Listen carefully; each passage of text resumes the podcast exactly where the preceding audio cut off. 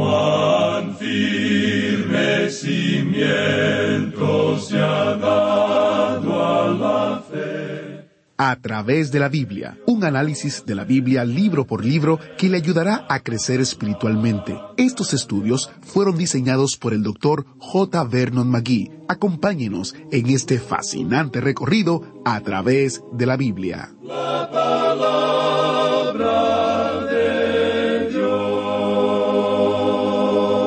¿Cuál es su ministerio? ¿Cómo usted sirve en la iglesia? ¿Visita a los ancianos o participa en algún tipo de ministerio en la ciudad donde usted vive? Bienvenidos a, través de la Biblia, el programa donde conocemos a Dios en su palabra. Soy su anfitrión, Heiel Ortiz, y me alegra que me acompañe en el estudio de hoy, en el libro de Isaías. Mientras continuamos en el estudio de Isaías, nuestro maestro Samuel Montoya tiene mucho que compartir con nosotros incluyendo el valor de nuestro servicio cristiano. Antes de entrar en el estudio de hoy, le animo a que visite a través de la biblia.org barra testimonio. En esta página estamos publicando videos y testimonios de oyentes como usted que usan el estudio de a través de la Biblia y los recursos gratuitos que proporcionamos como base de su propio ministerio a otros. En esa misma página usted también tiene la oportunidad de compartir su testimonio con nosotros. El sitio otra vez es a través de la Biblia.org barra testimonio. Y quiero mencionar también que mañana es nuestro último estudio en el libro de Isaías. El lunes el autobús bíblico nos llevará al Nuevo Testamento y al libro o la carta de Primera de Tesalonicenses. Si todavía no tiene las notas y bosquejos, usted querrá conseguirlas, así que visite a través de la Biblia.org barra notas para descargarlas o para suscribirse para recibirlas por correo electrónico o si tiene una dirección en los Estados Unidos por correo postal. La página otra vez es a través de la Biblia.org barra notas. Iniciamos nuestro tiempo en oración. Padre eterno, te damos gracias porque tu palabra nos motiva, nos inspira, nos corrige, pero nos hace ver cómo podemos vivir para ti. Te pedimos que uses este tiempo y al Maestro para indicarnos cuál es tu voluntad y la verdad bíblica que tú quieres que aprendamos. En el nombre de Jesús te lo pedimos. Amén. Llegamos hoy, amigo oyente, en nuestro recorrido bíblico por el libro de Isaías, al capítulo sesenta y en este capítulo tenemos la oración del remanente del pueblo de Dios, y es una oración suplicante. Como vimos en nuestro estudio anterior, ellos estaban afligidos, Dios estaba con ellos, pero ellos clamaban a Él diciendo, Mira desde el cielo y contempla desde tu santa y gloriosa morada. Ellos llamaron a Dios para que Él actuara en su favor. Este capítulo sesenta y cuatro es la continuación de eso, y en los primeros cinco versículos tenemos que se reconoce el control de Dios sobre el universo. Y luego en la última parte del capítulo encontramos la confesión de la condición del hombre en el universo. Ahora esta es una sección de la palabra de Dios que ha sido dejada de lado. Hemos tratado de enfatizar esto para que nos permita decir algo que es muy importante hoy. ¿Por qué mantenemos un punto de vista premilenario? ¿Por qué creemos que Cristo viene antes del período de la gran tribulación? La iglesia será quitada de este mundo antes de que comience el período de la gran tribulación. Luego, Él vendrá al final del período de la gran tribulación para establecer su reino. Esto no es simplemente una teoría, amigo oyente. Esto es algo que encontramos verdaderamente aquí en el libro de Isaías. Lo que Él dice encaja bien en ese programa no simplemente uno o dos versículos que uno toma de aquí y de allá aisladamente, sino como hemos tratado de hacer aquí, considerando casi versículo por versículo. Isaías nos ha presentado un programa muy definido. La palabra de Dios no da un versículo aquí y un versículo allá para probar alguna teoría en particular de interpretación. Pero cualquiera sea su teoría, tiene que calzar en algún lugar, o si no, no va con esto. Y evidentemente usted necesita otra clase de zapato, digamos, porque cuando uno no le calza bien, entonces hay que buscar otro. Y opinamos que hoy algunas de esas teorías que uno puede escuchar Nos recuerdan de esa señora que fue a una zapatería en una ocasión. Ella quería comprar un par de zapatos, y el vendedor le preguntó qué talla quería. Bueno, dijo ella, podría andar con un cuatro, pero un número cinco me calza mucho mejor. Así que yo siempre compro tamaño seis y a veces un siete. Así es como nos sentimos en cuanto a algunas de estas teorías, amigo oyente, que cuando uno puede observar lo que vale la palabra de Dios y qué es lo que está diciendo, entonces uno tiene que cambiar la talla. Ahora lo hace porque no calza muy bien. En este capítulo sesenta y cuatro de Isaías, vemos a esta gente clamando al Señor. Y en el primer versículo de este capítulo sesenta y cuatro leemos Oh, si rompieses los cielos y descendieras, y a tu presencia se escurriesen los montes. Esta gente está clamando aquí, y el profeta es el representante del remanente de Israel en aquel día. Como ya hemos dicho, él usa el tiempo pasado, lo cual es llamado el tiempo profético. Él, por así decirlo, se colocaba del otro lado de este suceso y miraba hacia atrás a lo que había ocurrido, como si esto ya hubiera tenido lugar. Aquí él está clamando a Dios, como clamará el remanente en aquel día durante el período de la gran tribulación. Nosotros decimos que todas las escrituras no están dirigidas a nosotros, pero que sirven para nosotros. Y en realidad nos podemos identificar aquí con esta gente. ¿Por qué? Porque se nos dice hoy que nuestra oración debería ser sí, ven, Señor Jesús. Ven por la iglesia hoy. Y el Espíritu y la esposa dicen, ven. Es una invitación al mundo, es una invitación para que Él venga, y eso lo estará diciendo el remanente en aquel día. Y amigo oyente, permita que sean ellos los que lo digan. No trate de meterse usted allí y decir que usted es uno de aquellos que lo están diciendo. Aquí no se refiere a la iglesia, sino que se está refiriendo al remanente de aquel día. Creemos que esto es muy claro aquí en esta sección de la palabra de Dios, que lo que Isaías está diciendo no es lo que ha desarrollado la teología moderna o algún plano inteligente que se ha preparado por los hombres. Luego en el versículo dos dice, Como fuego abrasador de fundiciones, fuego que ha a servir las aguas, para que hicieras notorio tu nombre a tus enemigos, y las naciones temblasen a tu presencia. En la misma manera como el fuego ha a servir a las aguas, así también la presencia de Dios hará que las naciones tiemblen. Las naciones hoy no están conscientes de la presencia de Dios. Ahora alguien quizá diga, ¿cómo es que podemos conversar con naciones que no tienen o no reconocen a Dios? Bueno, amigo oyente, la razón por la cual hacemos esto es porque nosotros somos tal cual ellos son. Esa es la razón. Las naciones hoy no están conscientes en cuanto a Dios. No hay ninguna oración. Las naciones no se están volviendo hacia Él, no le están reconociendo. Ahora, en aquel día, al llegar al final, cuando nos acerquemos al final de las edades, entonces creemos que habrá un verdadero reconocimiento de Dios, y eso ya se está aproximando.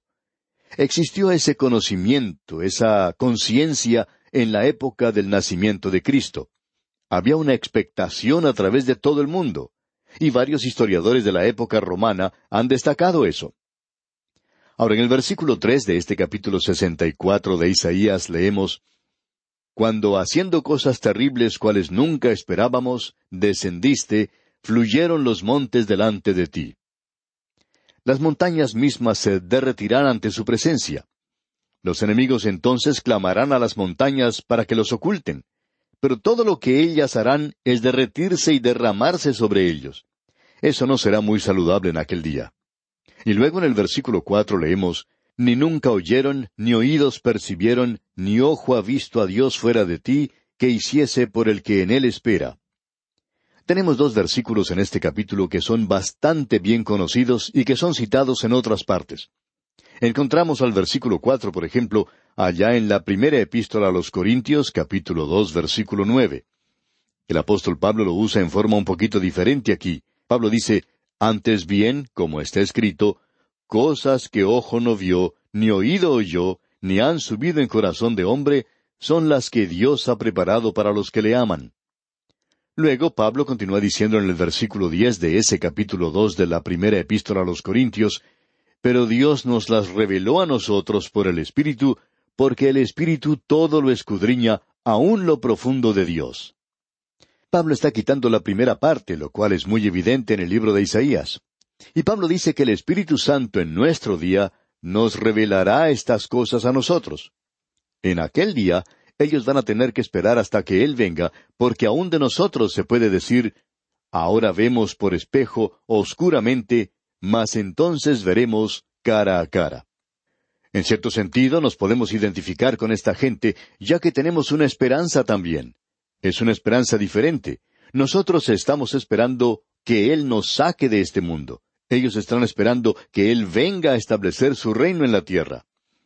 Amigo oyente, hablando honradamente, diríamos que las únicas personas que parecen no comprender esto son los teólogos mismos. No sabemos por qué ellos no parecen saber lo que es de arriba para abajo y lo de abajo para arriba. Él viene a esta tierra, Él va a tomar a su iglesia para encontrarse con Él en el aire. Uno debería conocer realmente en esta vida lo que está arriba, y lo que está arriba no está abajo, y abajo no es arriba. Esto nos da un poco de teología que está boca abajo, podríamos decir. Creemos que es necesario mostrar una diferencia, pero también podemos identificarnos con ellos. Nuestros corazones se enternecen por ellos cuando leemos pasajes como este. Ahora, en el versículo cinco de este capítulo sesenta y cuatro de Isaías leemos Saliste al encuentro del que con alegría hacía justicia de los que se acordaban de ti en tus caminos. He aquí, tú te enojaste porque pecamos. En los pecados hemos perseverado por largo tiempo. ¿Podremos acaso ser salvos? Y aquí comienza el reconocimiento de sus pecados y al mismo tiempo la confianza en la redención del Salvador. Este versículo ha sido citado muchas veces. Y esto nos lleva ahora a la confesión de la condición del hombre en el universo en el resto del capítulo. El versículo seis entonces dice, Si bien todos nosotros somos como suciedad, y todas nuestras justicias como trapo de inmundicia, y caímos todos nosotros como la hoja, y nuestras maldades nos llevaron como viento. Creo que este es un versículo que se utiliza quizá más que ningún otro para revelar el pecado del hombre. Sabemos que nosotros lo hemos utilizado mucho. Este versículo establece el hecho de que el hombre no tiene justicia, es decir, no tiene ninguna justicia en sí mismo. Y esto no es en cuanto a Israel solamente. Esto es cierto en cuanto a la totalidad de la familia humana, porque todos, tanto judíos como gentiles, todos hemos pecado y estamos destituidos de la gloria de Dios. Nosotros somos una cosa sucia, y todas nuestras justicias son como trapo de inmundicia. No interesa qué es lo que usted llame buenas obras cualquier cosa que produce la carne y puede parecer algo muy bueno aquí en esta tierra. Quizá usted pueda dar un millón de pesos para dar de comer a los pobres y a los hambrientos, o a los huérfanos y a las viudas, pero ante Dios, amigo oyente, eso es como trapo de inmundicia. Sabemos que esto es difícil de aceptar para el hombre, pero usted no puede producir una cosa limpia de algo que está totalmente sucio. Un pecador perdido no puede hacer nada que sea aceptable a Dios. Él tiene que ir a Dios por el camino de Dios primero. Reconocemos que esto es difícil. Alguien puede objetar esto inmediatamente, especialmente si esta gente no es salva y están dependiendo de su corazón. Ahora el versículo ocho de este capítulo sesenta y cuatro de Isaías nos dice Ahora pues, Jehová, tú eres nuestro Padre, nosotros barro, y tú el que nos formaste. Así que obra de tus manos somos todos nosotros. Dios es nuestro Padre por medio de la creación, pero el hombre perdió esa imagen y hoy podemos llegar a ser los hijos de Dios solo de una forma, y es a través de Jesucristo. La revelación del Nuevo Testamento de los hijos de Dios indica que no es por medio de la creación, sino en una forma diferente. Allá en el capítulo uno del Evangelio según San Juan, versículos doce y trece, leemos Mas a todos los que le recibieron, a los que creen en su nombre, les dio potestad de ser hechos hijos de Dios, los cuales no son engendrados de sangre, ni de voluntad de carne, ni de voluntad de varón, sino de Dios. Como usted puede ver, amigo oyente, este versículo reconoce que Dios es nuestro Creador, y que Él es el alfarero de nuestras vidas en lugar de un Padre. Él es el que crea. Ahora el hombre que hace un vaso o algún utensilio de barro, en cierto sentido es el padre de él. Y cuando uno habla de Simón Bolívar, o de José Martí, o de José de San Martín, por ejemplo, y se refiere a cada uno de ellos como el padre de la patria, lo dice por la obra que ellos realizaron. Pero amigo oyente, hay muchos otros padres alrededor nuestro. Y en este sentido, Dios es el alfarero, Él es el creador. Y deberíamos reconocer que hay una diferencia aquí. El apóstol Pablo la destacó cuando estaba hablando en Atenas y dijo allá en el capítulo 17 de los Hechos de los Apóstoles, versículos 28 y 29, Porque en Él vivimos y nos movemos y somos, como algunos de vuestros propios poetas también han dicho, porque linaje suyo somos. Siendo pues linaje de Dios, no debemos pensar que la divinidad sea semejante a oro, o plata, o piedra, escultura de arte y de imaginación de hombre. Es decir, que Dios nos ha creado. Por tanto, nosotros no debemos hacer una imagen y decir, esa imagen es un cuadro o una representación de Dios. Estamos tratando de crear a Dios, y Dios ha prohibido eso. Bien, ahora seguimos adelante y leemos en el versículo diez de este capítulo sesenta y cuatro de Isaías Tus santas ciudades están desiertas, Sión es un desierto, Jerusalén una soledad. Eso no fue en realidad en los días de Isaías, pero tuvo lugar poco después de Isaías, cuando Babilonia atacó a Jerusalén. Allá en el segundo libro de Reyes, capítulo veinticinco, versículo nueve, se nos dice lo que él hizo. Y quemó la casa de Jehová, y la casa del rey, y todas las casas de Jerusalén, todas las casas de los príncipes quemó a fuego. Y todo el ejército de los caldeos que estaba con el capitán de la guardia derribó los muros alrededor de Jerusalén. Eso fue cumplido literalmente. Y ahora en el versículo once del capítulo sesenta y cuatro de Isaías leemos La casa de nuestro santuario y de nuestra gloria, en la cual te alabaron nuestros padres, fue consumida al fuego, y todas nuestras cosas preciosas han sido destruidas. Isaías escribe como si esto ya hubiera tenido lugar. Sin embargo, no ocurrió sino hasta unos cien años después de Isaías. El templo fue destruido en la misma época en que Jerusalén fue destruida. Y el versículo final de este capítulo sesenta y cuatro de Isaías, el versículo doce, dice ¿Te estarás quieto, oh Jehová, sobre estas cosas? ¿Callarás y nos afligirás sobremanera? Es decir, que el profeta cierra este pasaje aquí con una pregunta. ¿Se negará Dios a actuar? Lo que resta de la profecía de Isaías es la respuesta de Dios. Dios solo los rechazó después que ellos habían rechazado a Dios. Pero eso no estorbó el plan y propósito de Dios para ellos y para la tierra. Dios llevó a cabo aquello que Él mismo iba a hacer, y ahora le falta finalizar ese programa.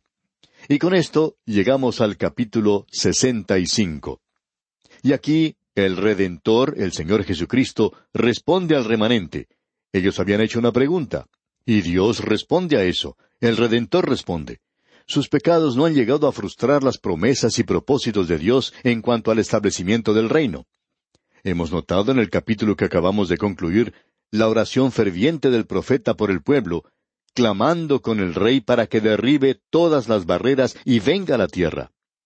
Los capítulos 65 y 66, los capítulos finales de Isaías, contienen la respuesta de Dios. Dios les aclara que fueron sus pecados y su infidelidad los responsables por el juicio de Él sobre ellos.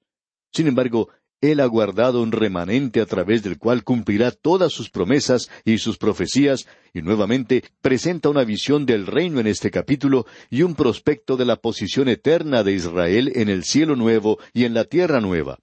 Eso se extiende hasta el mismo final de este libro. Es decir, que este libro finaliza con la brillantez de la gloria.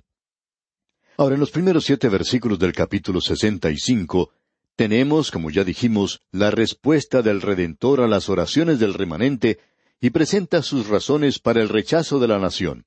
En realidad, el versículo uno es para los gentiles, a quienes les ha llegado el Evangelio ahora en nuestro propio día, y el apóstol Pablo cita este versículo como podremos apreciar. Leamos pues este primer versículo del capítulo sesenta y cinco de Isaías. Fui buscado por los que no preguntaban por mí, fui hallado por los que no me buscaban dije a gente que no invocaba mi nombre, heme aquí, heme aquí. Estas son las naciones gentiles a las cuales les ha llegado ahora el Evangelio. Cuando Pablo llegó a Filipos, él tuvo la visión del hombre de Macedonia, y cuando él llegó allí no era un hombre quien le esperaba o que quería el Evangelio, sino que allí estaba una mujer llamada Lidia en una reunión de oración a orillas del río. Ella no sabía lo que estaba buscando, Y ahora Pablo presenta el Evangelio. Y Pablo cita esto allá en su epístola a los Romanos capítulo diez versículo veinte donde dice, E Isaías dice resueltamente, Fui hallado de los que no me buscaban, me manifesté a los que no preguntaban por mí. Y esa es la forma en que nos ocurrió a nosotros. Nuestros antepasados eran paganos, bárbaros, y no estaban esperando a orillas del río o del mar con sus manos levantadas y clamando, Por favor, envíennos misioneros. Ellos no los querían, ellos mataron unos cuantos de ellos cuando llegaron. Y en el día de hoy, amigo oyente, los paganos no están clamando por el Evangelio. A veces nos cansa oír lo que algunos dicen, ah, enviemos el Evangelio, la gente lo está pidiendo. Amigo oyente, ellos no están haciendo eso. Nadie está clamando por el Evangelio. Dios ha respondido a gente que ni siquiera le buscaban. Yo nunca le pedí a Dios que me salvara, es decir, yo no tenía esa inclinación para que Dios me buscara. Es lo mismo que ese muchachito que decía, yo huía de él tan rápido como me podían llevar mis piernas pecadoras y mi corazón rebelde. Pero él corrió detrás de mí hasta que me alcanzó. Y eso es, amigo oyente, lo que ocurrió con todos nosotros. Ahora el versículo dos de este capítulo sesenta y cinco dice Extendí mis manos todo el día a pueblo rebelde, el cual anda por camino no bueno, en pos de sus pensamientos. Ahora él está hablando a los israelitas. Dios les presentó el Evangelio en primer lugar a ellos, y ahora otra vez Pablo dice en su epístola a los Romanos capítulo diez versículo veintiuno, pero acerca de Israel dice, todo el día extendí mis manos a un pueblo rebelde y contradictor. Dios solo los rechazó a ellos después que ellos lo habían rechazado a Él. Usted recuerda lo que ocurrió allá en el libro de los Hechos de los Apóstoles capítulo trece versículo cuarenta y seis. Allí leemos, Entonces Pablo y Bernabé hablando con denuedo, dijeron, A vosotros a la verdad era necesario que se os hablase primero la palabra de Dios. Mas puesto que la desecháis y no os juzgáis dignos de la vida eterna, he aquí nos volvemos a los gentiles.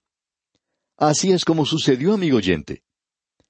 Bien, vamos a tener que dejar esto aquí por hoy. Si Jerusalén rechaza el Evangelio, entonces los efesios lo recibirán. Si la ciudad de Caracas rechaza el Evangelio, entonces la ciudad de Bogotá va a recibirlo, y así sucesivamente, o algún otro lugar puede recibir el mensaje del Evangelio. La gracia será derramada en algún lugar en el mundo, y gracias a Dios por ello. Continuaremos Dios mediante con el capítulo 65 en nuestro próximo programa. Será pues hasta entonces que el Señor continúe bendiciendo su vida, es nuestra ferviente oración. Muchas gracias al maestro Samuel Montoya. Y gracias a Dios por su Evangelio y su gracia que se extiende a los confines de la tierra. Que los reciba cada alma que escuche el mensaje hoy, en Jerusalén, en Caracas, en Lima, en San Pedro de Macorís, en fin, que corra la palabra de Dios. Gracias por estar con nosotros en el programa A través de la Biblia. Agradecemos que nos acompañara en el estudio de hoy. Le invitamos a que visite nuestro sitio en internet a través de la biblia.org. Ahí puede suscribirse para recibir las notas y bosquejos de lo que estamos estudiando y noticias del ministerio. También encontrará la variedad de libros y materiales gratuitos que tenemos para usted. El sitio es a través de la biblia.org. Todo lo que hacemos es posible gracias al Señor y a personas como usted que se unen a nosotros en la obra de llevar la palabra entera al mundo entero. A través de la Biblia es una producción de Radio Transmundial.